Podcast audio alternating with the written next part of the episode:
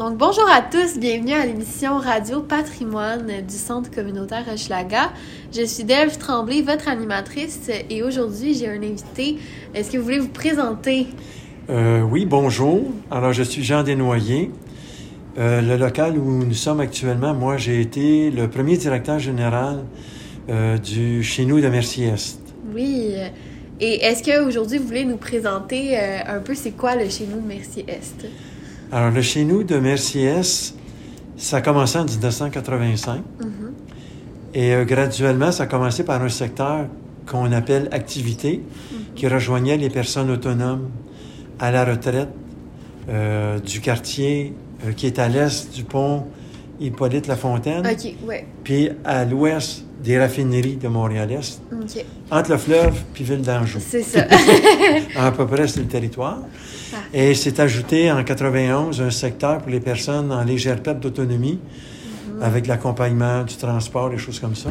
ouais. Puis, graduellement, autour de 2007-2008, un secteur d'intervention dans le quartier, d'abord en logement social, en HLM. Aujourd'hui, ça s'est beaucoup développé Ouais. au niveau de l'intervention en milieu de vie. OK. Puis vous, vous avez pris votre retraite quand exactement? Moi, j'ai pris ma retraite, j'ai- arrêté de travailler ici au centre euh, en mai 2008. OK. Alors, euh, c'est- j'ai travaillé dans le fond de euh, 18 ans. Alors, j'ai commencé en 90 jusqu'à 2008. OK. Alors, j'ai pas vécu les cinq premières années du centre. OK. Puis comment vous avez décidé de venir travailler ici? Ah, ben moi, à l'époque, euh, j'avais travaillé au centre communautaire qui s'appelle Projet Changement, Project Change. À l'époque, qui était multiethnique, qui était portugais, anglophone, francophone. Euh, Aujourd'hui, il s'appelle uniquement Projet Changement. Oui, oui. qui est c'est l'ancien monastère des, euh, des Pères du Saint-Sacrement, euh, métro Mont-Royal, dans ce coin-là. là. OK. Puis j'avais cessé de travailler là. Mhm. Puis j'avais rencontré, avant de terminer mon travail comme directeur général au projet Changement, le, le président du conseil avec un organisateur communautaire du CLSC Mercier-Sanjou pour voir comment euh, on venait à développer un centre, à trouver Ouais. des locaux puis de l'argent. Parce qu'au début, c'est difficile de commencer un organisme. Oui, de ça prend un petit deux, trois ans où il n'y a pas de salaire, pas d'argent. Il faut que tu te débrouilles. puis moi, j'avais montré un intérêt, puis beaucoup d'enthousiasme pour leur projet. Ouais. Et puis, j'avais dit, ah, si je travaillais pas, euh, ou chez, euh, si je travaillais pas au projet Changement, je pense que je sauterais tout de suite dans votre bateau. fait que quand monsieur, euh, le président à l'époque, j'oublie son prénom et son nom, il m'a, euh, il m'a, il a, il a communiqué avec moi pour me demander si euh, je voulais pas, euh, quand ils ont eu de l'argent central en 90, Ouais. si je n'étais pas intéressé à devenir coordonnateur du centre. Ouais. Et j'avais dit non deux fois. Puis la troisième fois, finalement, ben, j'ai dit OK, j'embarque. Ils vous ont convaincu. Ben, c'est parce que quand je suis sorti, j'étais quand même. C'est quand même pas facile. là. La charge mentale est assez énorme Mais oui, c'est sûr. dans ces organismes-là. Alors, je n'avais pas nécessairement le goût de me rembarquer dans quelque chose qui débutait. Mais finalement, euh, plus en forme, plus reposé, j'ai dit OK, j'embarque. Puis en avril 90, 1990, Mhm. Je suis arrivé dans le centre. euh, et, euh, C'est quand même un changement de quartier. Là. Avant, vous étiez avec, euh, vous étiez plus dans le sur le plateau Mont-Royal, c'est Tout ça? à fait. Mais c'est à l'époque, ouais, c'est ça. Ça s'appelait. Je sais pas si ça s'appelait. Moi, restais dans Mylands, OK. Saint-Joseph-Clark ou Ouais. Saint-Joseph-Saint-Laurent. Mhm. Fait que je faisais ça à pied. Je me rendais dans le fond au plateau Mont-Royal. Ouais. Mais à l'époque, le centre était sur Saint-Urbain, pas loin de Sherbrooke, à ce qu'on appelait University Settlement, qui est affilié avec les étudiants de McGill. Ah, Puis elle avait, ça avait un autre nom après. C'est devenu un nom français. Puis je me souviens plus du nom. ah ben c'est pas grave. Puis, le, euh, puis moi, j'ai déménagé, dans le fond, projet changement à trois, quatre places. Là. non, ça n'a pas été simple parce qu'on a déménagé sur Saint-Joseph dans le, les locaux du. CLSC euh, Saint-Louis du, Saint- CLSC Saint-Louis du Parc. OK. Puis après ça, on a déménagé dans le monastère des Pères du Saint-Sacrement. Ouais, OK. Avec- dé- déménager un centre communautaire, c'est pas simple là, non plus. euh. Il y, a, Non. il y a plein d'affaires à, Ben, à penser. ce que tu essaies, c'est de protéger l'intervention. C'est ça.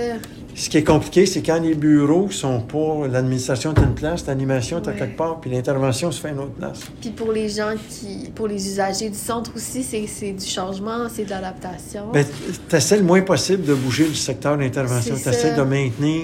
Ouais, mais le plus même si l'adresse change, nous, en tout cas au centre communautaire Hochelaga, en ce moment, on fait la période d'impôt. Il faut vraiment garder comme le plus possible Ouais. euh, les choses pareilles parce que sinon Ouais. c'est mélangeant pour Ouais. les usagers. Fait que j'ai atterri ici, en- dans le fond, en 90, en avril 90. Mais moi, je suis quelqu'un qui a été qui était à l'école Barry. Ça tombe bien, on la connaît super bien cette école-là. Puis euh, c'était déjà une école. À l'époque, on savait pas ça. On savait pas qu'on était défavorisés. Ça n'existait pas. Dans... Eh, mais elle a changé l'école Barry, hein. Mais elle a été fermée longtemps. Ouais, mais là, elle a réouvert, là. Nous, on va chercher Ouais. les jeunes à tous les soirs à l'école Barry. Puis moi, à l'époque, c'était... euh, Il y avait des religieux. Il y avait les filles d'un bar, Les- les gars d'un autre bar. C'était les frères de Sainte-Croix, Ah. Qui étaient les religieux. Je me souviens pas de la communauté. Ouais. Mais ma sœur était d'un bar, puis moi, j'étais de l'autre bar. de l'autre côté. Hey! Puis on était séparés. Puis euh, moi, j'ai fait... J'ai fait... Puis, puis je suis venu ici à l'école Le Caron en deuxième année. Fait que j'ai fait ma première, ma troisième, quatrième, cinquième, sixième, septième année. À l'époque, il y avait sept, Ouais, sept années. septième année. Fait que j'ai fait ma deuxième ici à Le Caron. OK. Parce fait que, que... vous connaissiez quand même le quartier euh, quand vous êtes venu travailler. Oui, moi, je, moi, je, dans, le fond, j'ai passé toute mon, ma jeune enfance, soit dans Hochelaga, dans Hochelaga Maisonneuve, c'était La Fontaine et Valois. Ah, ben, c'est à côté du centre communautaire Hochelaga où euh, on travaille. Puis il y avait une paroisse qui était, un- je sais plus comment elle s'appelait. Saint-Nom de Jésus? Non, euh, c'est, il y a un centre, il y a un, un projet de cuisine communautaire. Oui, oui, oui. euh, Halloween, le proche de. Non, non, ça c'est, ça c'est l'église Saint-Rédempteur, c'était ma paroisse. OK. Mais il y a une autre paroisse, j'étais tout près, mais la frontière était Valois. C'était une autre paroisse. Aujourd'hui, c'était un, Saint-Barnabé, paroisse Saint-Barnabé. on va aller en pause euh, rapidement, écouter une chanson, puis on revient tout de suite après. Parfait.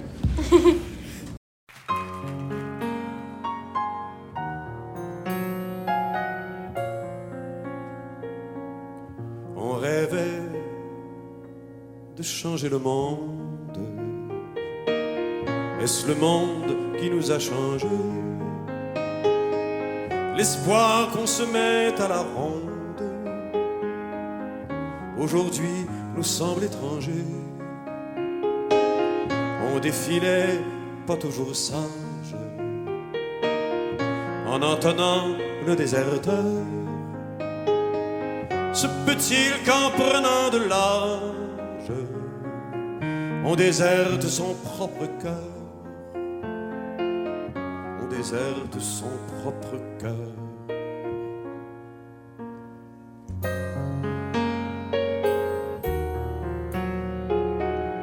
En échange de quelques roses offertes au canon des fusils on croyait que l'ordre des choses allait se mettre en fleurs aussi. On rêvait changer la vie et de tout reprendre à zéro. Ça nous a donné la Bosnie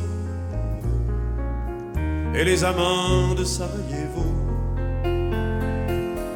Et les amants de Sarajevo.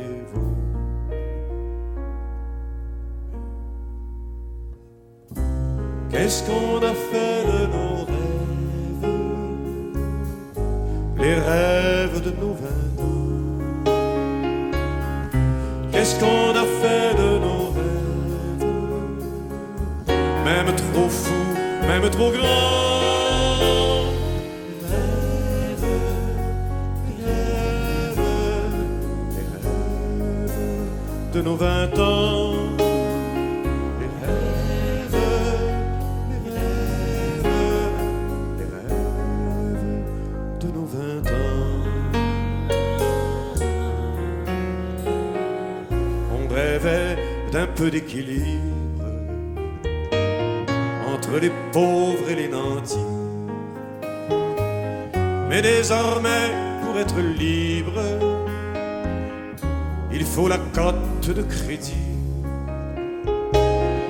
Désormais, partout sur la terre,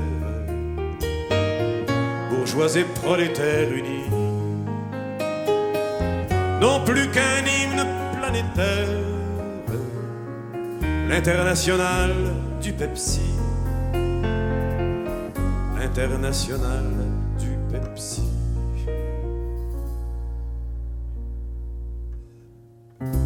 Qu'est-ce qu'on a fait de nos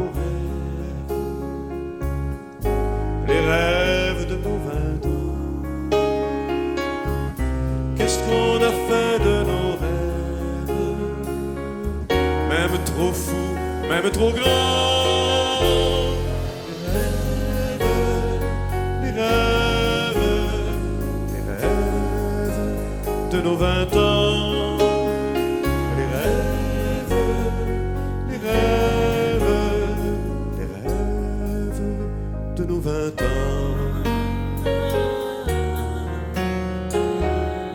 On rêvait aussi d'une terre, d'un pays qu'on croyait à nous. Mais il y avait trop de propriétaires. Sorry, thank you, excusez-nous sur IBM ou Macintosh. Ces choses-là n'ont que peu de poids. Alors c'est au plus fort la poche. Sauf qui peut et chacun pour soi. Sauf qui peut et chacun pour soi.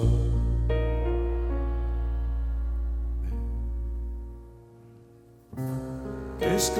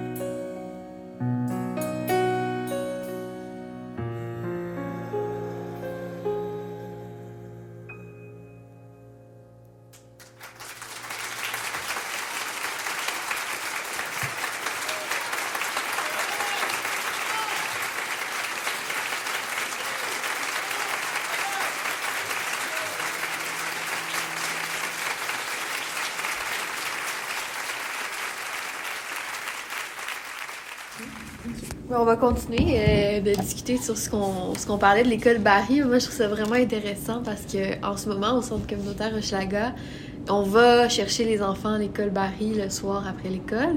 Puis notre, notre camp de jour se passe là, là, pendant l'été. Fait que c'est vraiment intéressant de nous dire à quoi ça ressemblait l'école Barry quand vous aviez euh, 7-8 ans. OK. Euh, ben, il y avait au rez-de-chaussée, ben, c'était presque un demi-sous-sol, mais disons que c'était le rez-de-chaussée, il y avait une grande salle. Ouais. Alors, c'était là que les, ra- les rassemblements euh, se faisaient en rang pour aller dans, nos, dans nos classes. On sortait sur la rue Chambly de mémoire, je suis pas sûr. Euh, Il y a une- en tout cas, on sortait sur une rue tout ensemble. Ouais. Puis là, moi, je m'en allais vers l'est. Euh, vers là, oui, c'est ça, vers là, parce que je demeurais Valois, La Fontaine. Alors, on montait à l'étage, puis je pense que plus on était dans les premières années, deuxième, on était dans les bas étages, puis plus on était dans les années cinquième, sixième, septième, c'était à l'étage. Je me souviens plus du nombre d'étages, mais c'était euh, assez élevé. Ben maintenant, c'est deux, mais ils ont tout complètement refait Non, mais il y avait cinq, six étages à l'époque de mémoire. C'était haut. C'était haut. Ouais. À l'époque, c'est. je- Peut-être mon souvenir n'est pas bon, là, mais Ouais. c'était c'était au moins quatre étages, ça, je suis convaincu. Puis c'était, euh, quand on rentrait, je me souviens, c'est Elwyn, le côté des filles à l'époque. Puis le côté des gars, je me souviens pas du. Je dis Chambly, mais je suis pas sûr. Je pense que c'est Chambly. Oui. On sortait là. Puis quand on entrait, il y avait une grande, euh, il y avait une grande entrée pour aller à- à- dans Ah. la grande salle. Puis chaque côté, il y avait des escaliers pour monter aux étages. Puis ça montait comme ça, là, euh, jusqu'à l'étage Ah, supérieur. wow. Puis en septième année, on était à l'étage le plus haut. Ok. Il y avait des, il y avait, c'était tenus par des communautés religieuses, c'était les frères de Ouais, Sainte-Croix. C'était comme ça. Fait, euh, fait que la direc- ben, non, il y avait des laïcs aussi, Ouais. mais l'école était sous une direction euh, euh, religieuse. Religieuse, ouais. Puis le système était confessionnel. OK. C'était comment, ce type d'éducation-là? Ben, on avait une, ben, le système d'éducation à l'époque, c'était les évêques Ouais. qui décidaient tout ce qui s'enseignait dans les écoles. ça. Ah, les manuels et les contenus étaient autorisés Par les- par le- tous les évêques du Ouais, Québec dans ça. un conseil éducatif provincial, ce qui a été changé avec le rapport parent. Mais euh, donc, tout le contrôle du système scolaire était ou protestant ou catholique. Puis, quand on était catholique, on était francophone. Quand on était protestant, on était Mhm. anglophone. Mais c'était plus ou moins vrai parce que tout ce qui n'était pas catholique était envoyé aux anglophones, au, Ouais. système protestant. Alors, l'école Barry, c'était ça. C'était euh, c'était beaucoup de, de- de personnes. On avait une cour en défaut de côte. OK. Fait que Ouais, quand on jouait au hockey l'hiver, Ouais. on changeait euh, à- au milieu de la partie parce que quand on jouait dans la partie nord, on était avantagé par le défaut de côte. Mais c'est vrai que la côte Oui, oui, mais elle est restée. est encore là. Ouais. on, on, est- on avait une patinoire extérieure. Ah, wow! Puis euh, toute l'école est- était. euh, c'était, une, c'était une patinoire. On Ouais, jouait au hockey, on jouait au ouais. ballon-ballet, euh, divers sports de Ah, glace. c'est cool. Et puis, euh, les, il y avait quelques laïcs. euh, il y avait beaucoup de femmes dans les, ce qu'on appelle le premier cycle de l'élémentaire aujourd'hui, un, deux, trois. Ok. Première, deuxième, troisième année. Puis après ça, c'était des hommes, quatrième, cinquième, sixième année. ouais. Puis il y avait des religieux. Puis comme moi, euh, euh, en septième année, c'était un laïc. Je pense que c'est la première fois que j'ai eu un laïc. Puis en cinquième, c'était le frère Smith. Je me souviens, parce était... Puis en sixième année, je me souviens pas, mais il me semble c'était le c'était un frère. Après ça, il est allé enseigner au Bangladesh. Ah, wow. Il est devenu missionnaire, frère côté, je pense, de mémoire. Mais pas sûr. Puis est-ce que vous avez des bons souvenirs avec ces enseignants-là? C'était plaisant parce que ces gens-là étaient 24-7. Ouais, c'est ça. Ils étaient libres 24-7. Il n'y avait pas de famille, pas d'enfants. Ouais. Ah, il y avait des loisirs. On- Directement à l'école. Puis... Ah oui, c'était le centre de loisirs, c'était l'école. Ouais, c'est ça. Parce que eux, c'était leur vie, leur enseignement. Puis il y avait aussi toutes les, ce qu'on appelle euh, les choses apostoliques OK. liées à la paroisse. Ah, Ah, ouais. Euh, J- JEC ou... euh, C'était vraiment l'aspect communauté. tout- Il était en lien avec l'école et la paroisse. Ah oui, mais tout était paroissial. C'est ça. Puis était lié euh, au système catholique. Ouais, ben oui. Hey, Ça a tellement changé aujourd'hui. C'est vraiment. C'est pour ça que des gens de ma génération, quand on parle de laïcité, on n'a pas le même rapport à la religion que les gens de 50 ans et moins, parce que nous, Mm. on a vécu, c'est quoi? Vous l'avez vu, la séparation, vraiment. Ben, on a euh, vu ce que ça fait, qu'on a vu ce que ça fait pour les femmes. Ouais. Parce que quand tu étais adolescente puis tu avais un enfant, il y avait une ostracisation. Tu étais exclu quasiment Ben oui. de l'école, des loisirs. Il fallait que tu t'occupes de Tout était contrôlé de façon catholique Ouais. ou protestant. Alors pour nous autres, quand, quand on voit du monde qui veulent remettre des signes religieux dans l'école, ça me comprend pas. Ben oui, je comprends. Parce qu'on s'est battu pour sortir ça. Puis tantôt, pen- pendant la pause, vous m'expliquez comment vous alliez à l'école. Est-ce que vous pouvez le redire pour les auditeurs qui nous écoutent? Ben moi, je me rendais à pied. Ouais. Alors, je partais devant loi La Fontaine. On Ouais. prenait La Fontaine. On pouvait passer dans les ruelles. Ouais. Euh, pas l'hiver, parce que l'hiver, les ruelles ne sont pas nettoyées. On pouvait prendre la rue La Fontaine, une Nicolette. euh, on zigzaguait dans les ruelles, puis Ouais. on se rendait sur Chambly, dans la cour d'école. La cour d'école était proche de la rue Adam, Ouais. l'entrée, dans la cour. Puis les frères, il y a- la résidence des frères était au nord de la cour d'école. OK. Puis est-ce que la cour d'école était séparée pour les gars ou les, et les Oui. filles? Oui, Fait tout était séparé. Vous voyez. Moi, la première fois, j'ai été dans un groupe mixte. Ouais. J'étais ce qu'on appelle aujourd'hui le collégial, c'était philo 1. OK. Hey. On était des adultes, des pauvres filles. Oh. On était des, des- Les gars, on était fous, là. On était. On n'avait jamais été avec des femmes Ouais. de notre vie. Dans une. Fait que les. On était comme. Pense à un club, tu sais, un club de hockey, là, dans un vestiaire. Ouais. Euh, les filles sont tombées avec une gang de gars. Euh, ouais. Où on n'avait pas appris à vivre avec Ben, des c'est femmes. ça. Puis c'est c'est dur d'apprendre l'égalité aussi à ce moment-là quand c'est Ben, ça- complètement. on l'a appris Ouais. graduellement parce que ben, les filles l'ont appris à la dure. C'était plus facile pour nous autres. Mais les filles, il a fallu qu'elles apprennent à se battre et à se défendre ouais. assez vite.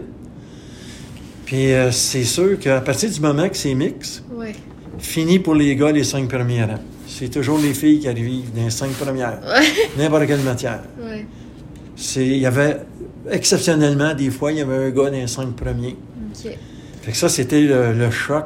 Puis est-ce que comment vous, comment vous expliquez ça euh, que les, les filles avaient des meilleurs résultats à l'école? Parce que l'éducation est plus nécessaire aux filles qu'aux gars. Ouais. Pour arriver à bien vivre dans la société, les filles doivent avoir de l'instruction. Ouais. Pour les gars, tu peux survivre sans instruction dans la construction. Tu n'as pas besoin de beaucoup d'éducation en construction. Puis la construction, c'est encore une chasse gardée de gars. Ouais, Puis les gars, ils peuvent vivre avec des- sans éducation avec des bons salaires. Ouais. Ça, c'est la grande différence. C'est Ouais. encore l'inégalité C'est qui encore existe. c'est encore ici, encore Vous avez besoin d'éducation Ouais. pour atteindre un statut indépendant au niveau économique. Puis un poste euh, par exemple de direction ou peu importe, faut vraiment Je suis même pas là, moi. Juste pour être indépendant économiquement, Ouais. vous avez besoin d'éducation. Si vous voulez pas dépendre des revenus d'un gars, vous avez, ou, vous avez pas le choix. Vous devez avoir une bonne éducation. Vous avez- devez avoir un deck. Ouais, c'est vrai. Si vous n'avez pas un deck, vous allez, ça- vous allez dépendre d'un... Vous n'aurez pas votre autonomie financière. C'est vrai. Un gars, il n'y a pas ce problème-là. Mhm. Ça, c'est encore la grande égalité. C'est le- ouais. inégalité. Puis il faut encore travailler pour, euh, pour mettre ça le plus égal possible. Mais- Puis c'était le même combat il y a, il y a plusieurs Mais années. parce que la, vo- Ok. la, la voie, la voie d'égalité pour les filles, c'est Ouais. l'éducation. Ouais, Vous n'avez pas le choix. Alors que pour le gars, c'est une option. ouais On vrai. peut, on peut être out du système d'éducation puis réussir dans la vie. Vous avez complètement raison. Ça, c'est la grande inégalité qu'il y a encore. Ouais, je suis d'accord. Ben, on va aller en pause, puis on va en discuter un peu plus après.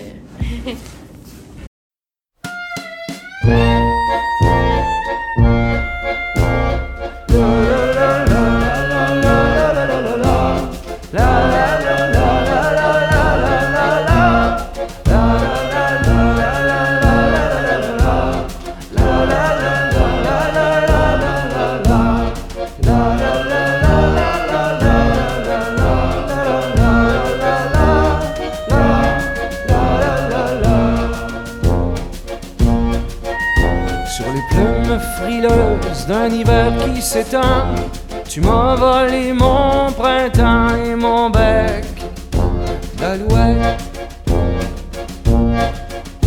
À te brandir la foudre comme un dieu assassin, ton tonnerre dans mes reins et ma tête d'alouette.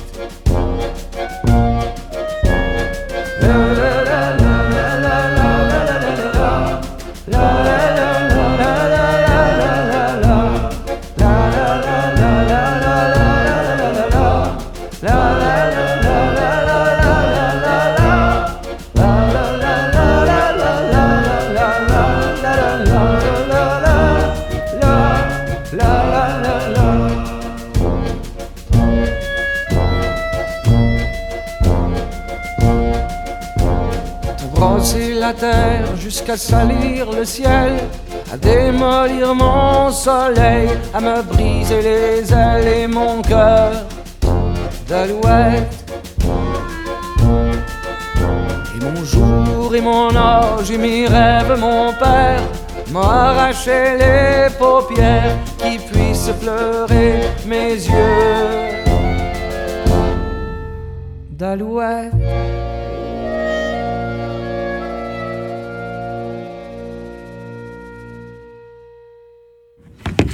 Bon, donc, euh, avant la pause musique, on parlait de votre parcours au primaire et euh, de l'évolution de la condition de la femme. Est-ce que vous pouvez nous parler aussi de votre passage au secondaire, donc après l'école primaire? Alors, moi, je suis un produit du cours classique.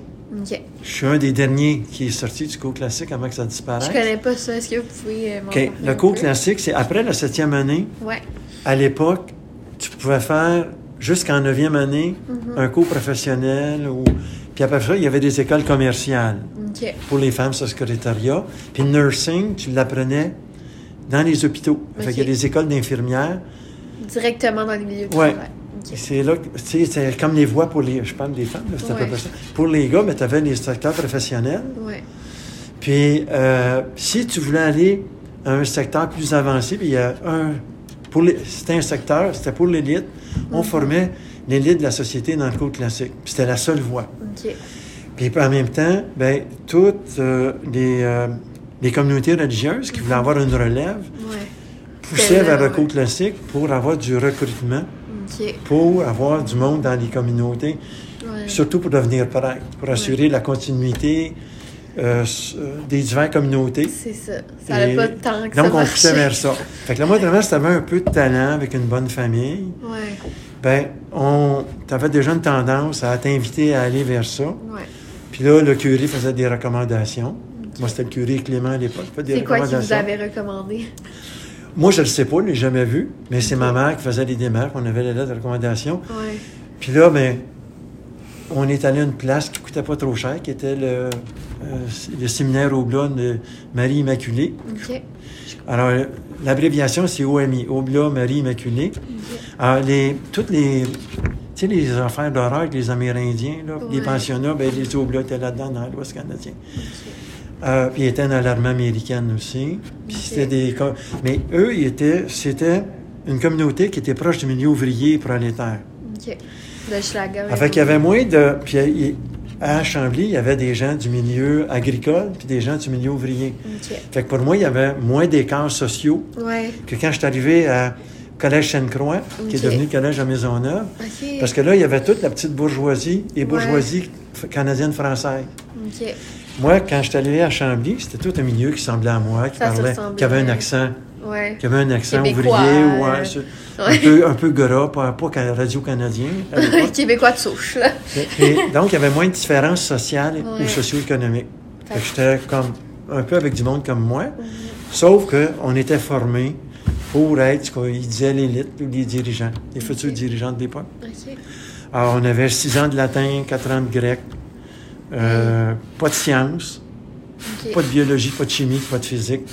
C'était pas, pas dans les, les choix de cours ou? Non, ça n'existait pas. Le cursus, le- tout le parcours, c'était la civilisation grecque et latine, Ah, avec beaucoup de France, avec beaucoup de toute euh, la littérature française. Moi, je connais beaucoup ce qui s'est fait en France au Moyen Âge, ces choses-là. Il n'y avait pas de maths du tout, du tout, du tout. Les mathématiques, oui, mais c'était, euh, c'est arrivé graduellement quand j'étais en méthode.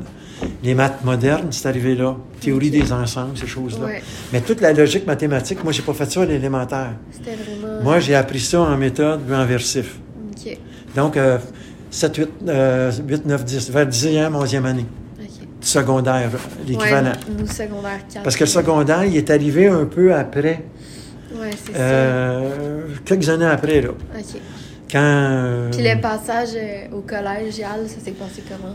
euh, ben, moi, le collégial, c'est arrivé. euh, ben, moi, le collégial, c'est arrivé, j'étais en versif ou belle lettre à Chambly. Moi, j'ai quitté Chambly ma dernière année quand j'ai senti que j'étais plus intéressé vers les filles que vers Dieu.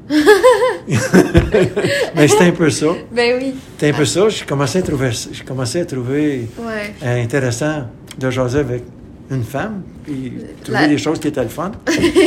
Et puis, euh, fait que là, j'ai dit, ouais, peut-être faudrait que je starte cette voie-là. J'ai quitté Chambly en, en mai ou avril, là, quand la- l'année scolaire se terminait. Puis à l'automne, j'ai commencé au Collège Sainte-Croix, qui est devenu le cégep de Maisonneuve en philo 1, deux ans, deux, trois ans plus tard. Alors, euh, c'est comme si moi, c'est... Puis là, est arrivé, est arrivé pas loin de là, Ouais. l'école Saint-Émile à côté, Ouais. qui était le secondaire. Puis au collège, est-ce que vous aviez un choix de programme à faire Non. ou c'était comme toute la même chose? Le cours classique, il y avait une voie. OK. C'est plus tard qu'est arrivé un petit peu l'option sciences. C'est ça. Nous, maintenant, il y a tellement de choix quand on va au collège. Ouais. euh, Mais moi, ça n'existait pas, l'option sciences. À l'époque, Ouais. c'est vraiment... C'était la euh, littérature. C'était, dans le fond, comme Guy Rocher l'écrivait dans son livre, c'est un reliquat de la Nouvelle-France, le cours classique. OK. Non, mais ça dit comment... Ça dit ouais, comment c'était vraiment ça correspondait pas aux besoins zéro. de, La société. de ce qu'on avait de besoin pour être devenu une époque moderne. On serait resté une époque euh, colonisée. On serait Ouais, resté une province pauvre et colonisée si on n'avait pas fait le système d'éducation. Ça, c'est clair. C'est sûr. ouais. Si on n'avait pas été chercher l'apport des femmes, parce que l'éducation qu'on a faite au Québec, ça a donné l'accès à l'éducation aux femmes Oui. À tous les niveaux. Là. Ça a pris du temps, mais c'est arrivé. finalement. Mais c'est arrivé et c'est grâce à ça si le Québec est aujourd'hui aussi riche qu'il est parce que les femmes ont apporté à l'économie. ça. Mais oui. Et tous les progrès, après, quand les femmes sont sur le marché du travail, ça prend des garderies, Ouais. ça prend tout ça. C'est grâce à tout ce changement-là qu'on est arrivé à ça. Mais on, on est parti en 50 ans, là, 50, 60 ans. Là. Ouais. Euh, euh, C'était le Moyen Âge. Là. Ben oui, vraiment. C'était tout à cause de l'emprise de la religion catholique sur la société. C'est pas tellement ou- la- l'aspect catholique qui était le problème. Ben oui, c'était eux autres qui Ouais. contrôlaient, Ouais. mais c'était beaucoup plus. euh, ben, c'est sûr que le fait que les évêques contrôlaient le contenu de l'éducation, ça n'a pas aidé, parce que les autres, ils essayaient de garder la continuité du ça, système des communautés religieuses, puis la, la, la chose. Mais euh, il faut dire que toute la, tout ce qui est, toute l'économie était contrôlée, était anglophone. OK. Ouais, c'est ça. C'était, on La était une minorité. euh, Même les finances, Ouais. jusque dans, euh, même sur Parizeau, avec le Parti québécois, il a fallu Ouais. bypasser la finance anglophone canadienne, Ben oui, c'est ça. aller à New York. Sinon, ils ne voulaient pas financer ce qu'on voulait faire avec Hydro-Québec. Ouais. On était vraiment colonisés Ouais. par, On était traités comme des moins que rien. par la nation, moi, ce que j'appelle la nation canadienne, qui contrôle le Canada. Ouais. Puis il y a plein d'autres nations au Canada, dont les Amérindiens et les Québécois, Ouais, c'est ça. qui n'ont pas le pouvoir. Ils n'ont pas de pouvoir dans le Canada. C'est la nation ça. canadienne qui décide tout. Ça, vous avez raison. Le pouvoir ne se partage pas. hein. Ouais. Tu l'as ou tu l'as pas. C'est ça. On va aller en pause, euh, mais à la- après la pause musicale, j'aimerais ça qu'on parle de votre parcours professionnel. euh, Excellent. C'est bon.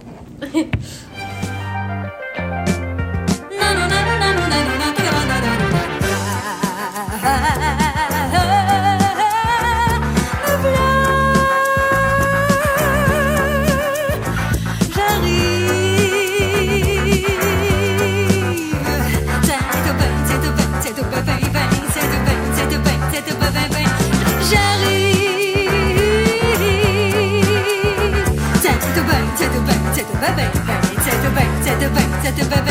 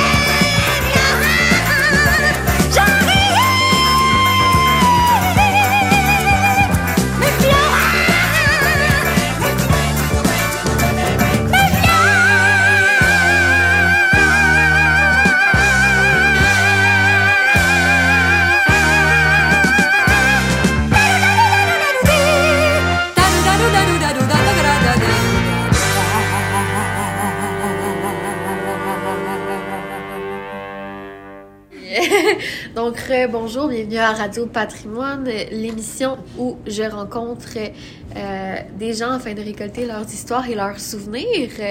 Donc, on discutait juste avant euh, la musique de votre parcours au collégial et euh, de votre éducation.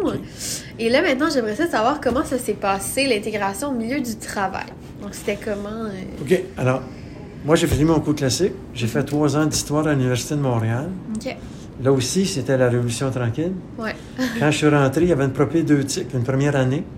Ça a disparu durant mon cours.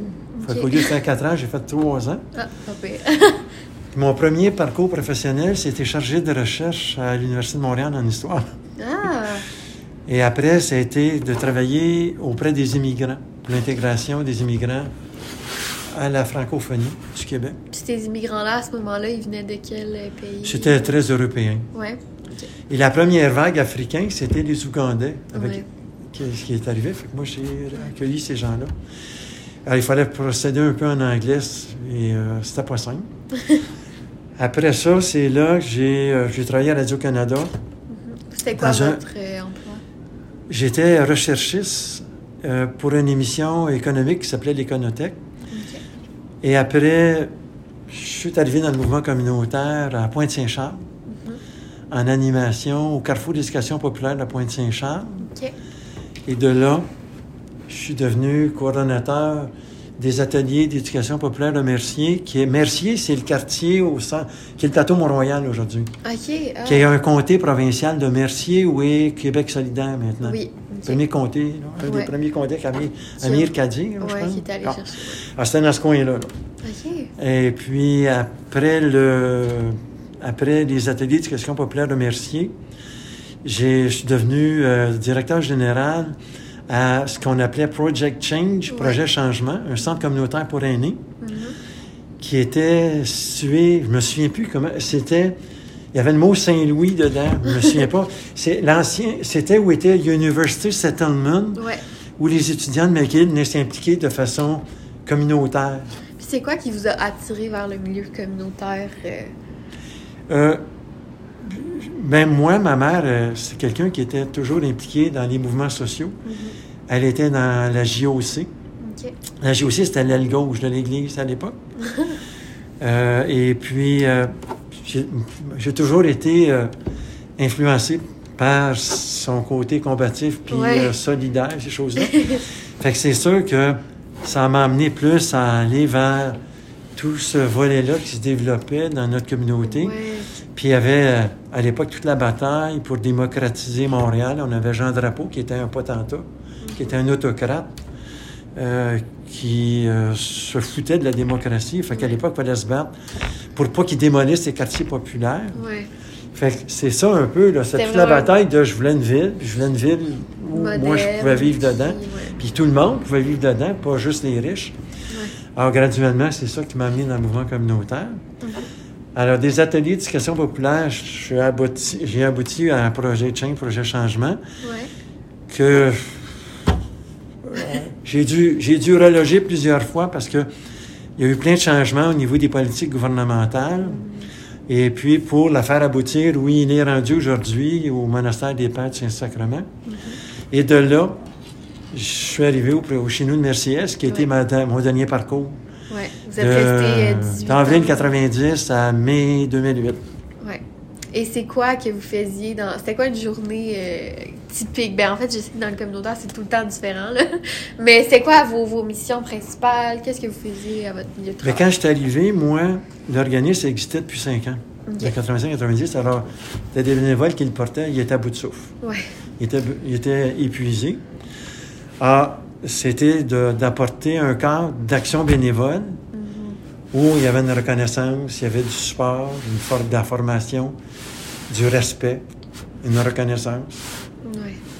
Donc, il y avait euh, faire que ces gens-là, euh, qui avaient pendant cinq ans porté ça à bout de bras, qui, était, qui avait été bien fait, faire que ça devient, ça devient euh, pas juste une- ça devient du bénévolat, pas une job. Ouais.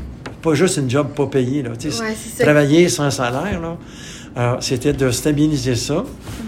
euh, au niveau de, de- des gens qui étaient impliqués. L'autre aspect, c'était de trouver, un- de stabiliser le- euh, les locaux. Ouais. Ça s'est fait en deux, trois fois. On est parti. Moi, je suis arrivé, c'était au sous-sol, sur la rue, le 20, oh, je me souviens plus. Euh, la rue des Ormeaux. OK. 27-20 des Ormeaux, je crois. Pas sûr. C'était un studio de danse, je sais pas s'il est encore là aujourd'hui. On était au sous-sol. Moi, je suis arrivé là, en avril 90. Puis, en avril, mai 91, on déménageait euh, à côté de la Maison de la Culture, ici, sur Hochelaga, 80-75 Hochelaga. OK. On était là jusqu'en 96. Là, il y a eu une chicane entre la commission scolaire puis la ville de Montréal, parce que moi, mon locataire... C'était la ville de Montréal qui louait la commission scolaire, mon local. OK. Et puis, euh, quand il y a eu une mésentente, j'ai été mis dehors. L'organisme a été mis dehors. OK. Puis on était là, relogés. La ville nous a aidés à nous reloger dans les locaux ici. Ici, ouais. Fait qu'il y avait un bout administratif dans la partie où on rentre. OK. Et puis, euh, pas sinon, l'autre bord, la porte n'existe plus, je pense. OK. Euh, où il y a une porte, mais c'est une Mais, grande salle. Ouais. Et puis, les activités ont été, éparpillées à la Maison de la Culture, Ouais. à la paroisse Saint-Justin, puis dans un autre local. Fait que nos, nos activités étaient éparpillées. Puis euh, les bureaux étaient ici, là, pas loin de la Maison de la Culture, hein, sur la rue Chalaga. Euh, alors, ça, c'est. ben, Donc, trouver des locaux. Ouais. Finalement, on l'a réglé en 97-98 en atterrissant ici, mais ça s'est fait en deux, trois étapes. Ouais, c'est sûr. Les locaux actuels, ça a pris deux, trois. Ouais. changements. Alors, stabiliser les bénévoles, euh, trouve- euh, assurer des locaux adéquats. Ouais. Alors, ça s'est fait en deux, trois étapes. Puis évidemment, euh, améliorer le financement. Ouais. Alors, il y avait Centrail. Alors, c'était de stabiliser tout ce qui venait du gouvernement du Québec. Une des premières choses, d'aller chercher euh, euh, au ministère de l'Éducation tout ce qui était en éducation populaire. Ouais, c'est ça. Puis tout ce qui était euh, sans, tout ce qui était dans le fond rendre les gens prudents et avertis Qui- dans le fond toute la reconnaissance de leurs droits Ouais. puis la mise en pratique de leurs droits OK. Et vous, si vous aviez à présenter là, rapidement le chez nous de Mercier-Est à quelqu'un qui a aucune idée, c'est quoi? Comment vous le présentez?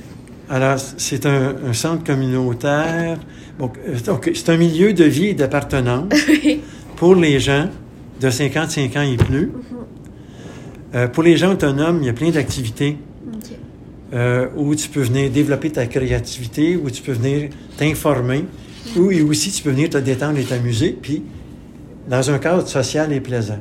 Donc, tu viens rencontrer aussi du monde. Tu brises ton isolement. Il y a un volet pour les gens en perte d'autonomie Ouais. Qu'on ne voit pas sur les lieux, mais qu'on aide à se rendre à, à- l'hôpital Ouais. ou euh, qu'on brise l'isolement par des visites d'amitié ou des téléphones d'amitié. Puis une intervention dans le milieu, dans le quartier, qui s'appelle l'intervention, Ouais. que ce soit en logement social, comme aujourd'hui, il y a des choses à, à Place Versailles, où on rencontre des gens pour les sensibiliser ou faire connaître l'organisme, mais faire connaître leurs droits, faire connaître euh, les services qui existent. Euh, parce que bien souvent, les gens ne Ils connaissent pas leurs pas, droits ou c'est connaissent ça. pas ce qui existe. Ouais. Ah, ben c'est super intéressant. Merci beaucoup. On va aller en, en pause rapidement euh, musicale et on revient pour la conclusion tout de suite après.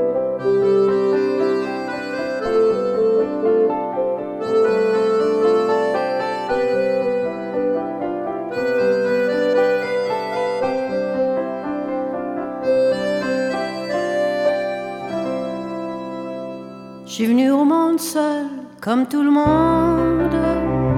C'est seul que je continue ma vie. Adieu le Père, je pourrais répondre. C'est jamais moi qui a fait le bruit. Pour imaginer mon allure, penser à novembre sous la pluie. Et pour l'ensemble de ma tournure, au plus long des comme on dit dans la fleur de l'âge. Je suis rentrée à factory de coton, vu que les machines font trop de tapage. Je suis pas causeuse de profession. La seule chose que je peux vous apprendre, c'est d'enfiler le bas de coton sur un séchoir en forme de jambe en partant de la cuisse au talon. Si je pouvais mettre bout à bout le chemin de la factory à maison, je serais rendue, y a pas de doute, faiseuse de bébelles au Japon. Pourtant, à cause de mes heures, je peux pas vous décrire mon parcours. Je vois rarement les choses en couleur, vu qu'il fait noir aller-retour. Quand la sirène crie délivrance, c'est le cas de le dire, je suis au coton. Mais c'est comme dans ma petite enfance, la cloche pour la récréation. Y a plus qu'une chose que je désire, c'est de rentrer vite à la maison.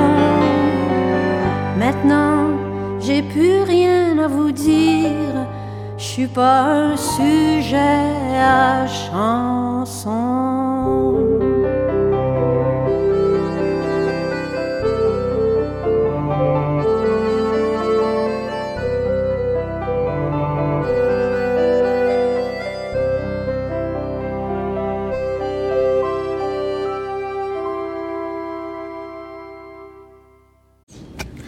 Bonjour à tous, vous écoutez Radio Patrimoine sur les ondes de Radio Centre-Ville. Euh, je suis toujours avec mon invité du Chez nous de Mercier-Est. Et pour conclure, j'aimerais que vous nous parliez des gens qui travaillent ici. OK. Alors, hum, dans le fond, euh, des bons moments euh, que j'ai vécu ici dans l'organisme. Moi, je travaillais beaucoup avec euh, le conseil d'administration. Puis il y a deux personnes qui sont devenues des amis, euh, même après la retraite. Euh, il y en a encore un qui est vivant, qui demeure à Québec. Alors, c'est deux anciens présidents du conseil euh, avec qui on a travaillé au développement du centre. Oui. Et puis qu'on a eu des bons moments et, et dans le travail professionnel et dans la vie personnelle. Oui. Et puis ces deux personnes-là, ben, le premier que je veux parler, c'est Hector Dupuis. Euh, Hector, c'est une personne qui a dû prendre sa retraite plus jeune parce qu'il y avait des problèmes de vue. Il faisait l'évaluation immobilière. Fait il, pouvait, il fallait qu'il avait besoin de sa vue pour évaluer Ah. l'extérieur d'une bâtisse. Il a dû prendre sa retraite plus jeune. Quand il est arrivé ici, il nous a aidé à restructurer euh, l'organisme au niveau de son fonctionnement, au niveau des comités, des choses comme ça. Et euh, la grande qualité qu'il avait, c'est que lui, il travaillait pas en termes de pouvoir, mais il travaillait en termes de... Collaboration. C'est ça, participatif, ces choses-là. Fait que dans sa structure, lui, il cherche pas, il essayait pas de voir si c'était bottom-up ou euh, c'était euh, bottom-up ou Ouais. euh, il y a une expression, ben, on, on- c'est bottom, on, on, on descend vers le bas ou c'est la base. Mais je me Ok. souviens, il y a une expression Je suis pas anglaise. sûre de savoir. Mais- euh, mais en tout cas, quand tu travailles avec la base, c'est plus démocratique. Ouais. Puis euh, quand tu décides d'en haut, tu l'imposes à la base. Mais il y a une expression anglaise qui, que, que j'oublie, là. Ouais. Ah, Hector, il a aidé à ce que notre euh, structure soit plus horizontale, moins Ouais. verticale. Ah, ben c'est beau. Et euh, il a travaillé dans un, il a travaillé beaucoup là-dessus. Et euh, je dirais que ça l'a aidé beaucoup à passer euh, de, de l'organisme qui était pour les personnes autonomes à un organisme plus ouvert sur le milieu, puis plus sensible aux personnes qui avaient des pertes d'autonomie. Puis l'autre personne qui était, en- qui était avant Hector, M. Jean-Jacques Duprat, qui était un haut fonctionnaire de la ville de Montréal, qui habitait euh, un petit peu au nord du quartier, ici à la limite de Ville d'Anjou Ok. et le quartier euh, Merciès. Mhm. Avec Jean-Jacques, c'était l'arrivée, dans le fond, à- au, euh, sur le 80-75 du Rochalaga en Oui, 91 Que vous me parliez tantôt. Oui. mai 81, juin 91, mais dans le fond, on, est, on, a, on a repris les activités en septembre 91. Puis toute la, la liaison qui s'est bâtie avec euh, la Maison de la Culture, qui était notre voisine, Ouais. Qui avait de la misère avec la fréquentation. Puis on a établi un partenariat. avec l'agent culturel de l'époque, qui fait qu'à un moment donné, ils ont été tellement envahis par les aînés qu'il a fallu qu'ils mettent des étiquettes modérateurs. Ben. Puis la bibliothèque, euh, qui avait peu de participation, il était envahi par les aînés. Alors, ce partenariat-là, avec tout euh, le festival Troisième Art, l'exposition des aînés dans des salles professionnelles pour leur peinture, l'aquarelle, le théâtre qui jouait sur une scène professionnelle, la chorale qu'ils pouvaient utiliser. Alors, tout ça, ça s'est bâti. Oui. Puis il y a une personne que j'allais oublier, mais qui est fondamentale, qui est euh, Madame Lafont. J'oublie son prénom. C'est plate, là. Mais elle, c'est quand je suis arrivé, c'était elle qui, qui- qui a tout bâti la programmation. Tout le secteur activité. Toutes les activités auprès des gens autonomes. Tout l'esprit là, que j'exprimais tantôt. Informer, éduquer, aux droits, à- aux services qui existaient. Dans un cadre de, de loisirs, de socialisation. Euh, et euh, toute l'idée de on n'est pas un- juste un groupe, on n'est pas un groupe de loisirs, puis on n'est pas un groupe thérapeutique. On est un milieu d'appartenance et de vie. Euh, c'est tout elle qui, dans le fond, le le fait vivre, l'a mis en pratique. Ah, c'est. Lise Ménard Lafont. Ah, c'est revenu. Alors, ces, ces trois personnes-là, pour moi, euh, Lise n'est pas devenue un ami. Mais euh, parce que euh, mais les deux personnes qui étaient sur le CA sont devenues des amis. Mais j'ai gardé un, un souvenir inoubliable de ces gens-là.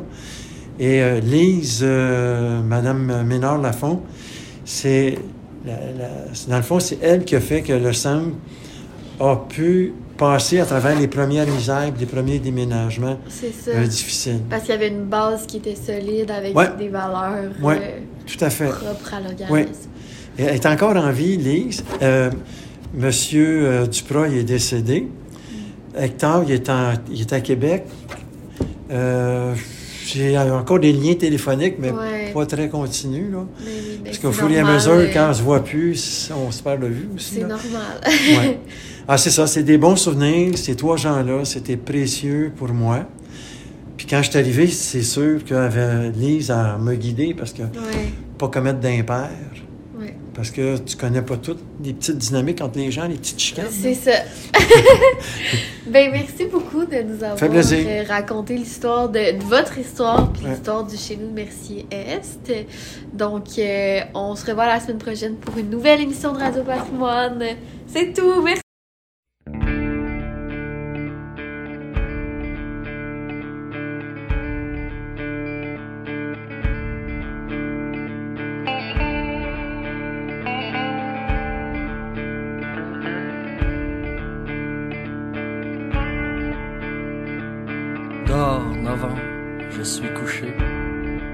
Du coin de mon œil par la fenêtre, je vois l'hôpital.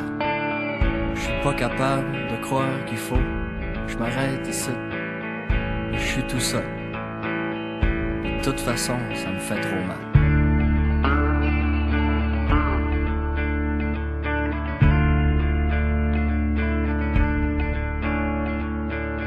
Mon corps, c'est un pays en guerre, sur le point de finir. Général de l'armée de terre s'attend au pire. J'ai faim, j'ai frette, je suis trop faible pour me lever de bout. On va hisser le drapeau blanc, un point c'est tout. J'entends le téléphone qui hurle, j'ai des amis. Je voudrais tellement pouvoir me lever pour leur parler, leur dire allô, c'est moi, je suis correct, je toujours en vie. La planète tourne, est pas supposée tourner sans moi. Mon ennemi est arrogant et silencieux. Il se calisse bien de savoir si je suis jeune ou si je suis vieux. Il est sûr de lui, il est méthodique. Il prend son temps. Il est au service de la mort. Il connaît pas les sentiments.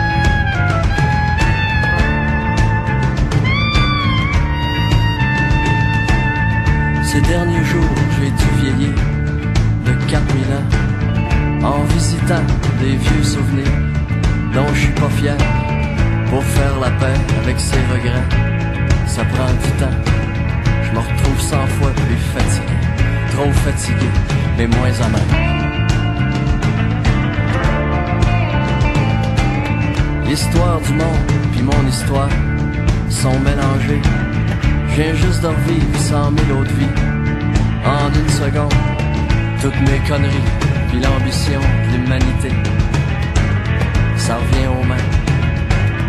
Y a pas de coupable, y a pas d'ordre.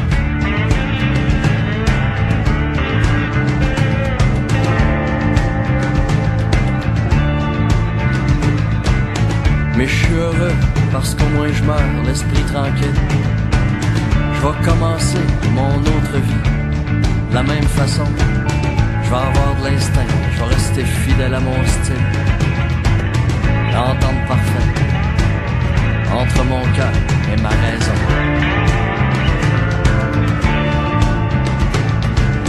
L'harmonica, c'est pas éternel. Et puis ça pleure comme si c'était conscient de son sang. D'ailleurs, à soir, je me permets de pleurer avec elle. J'attends un peu. Pas pressé, j'attends la mort.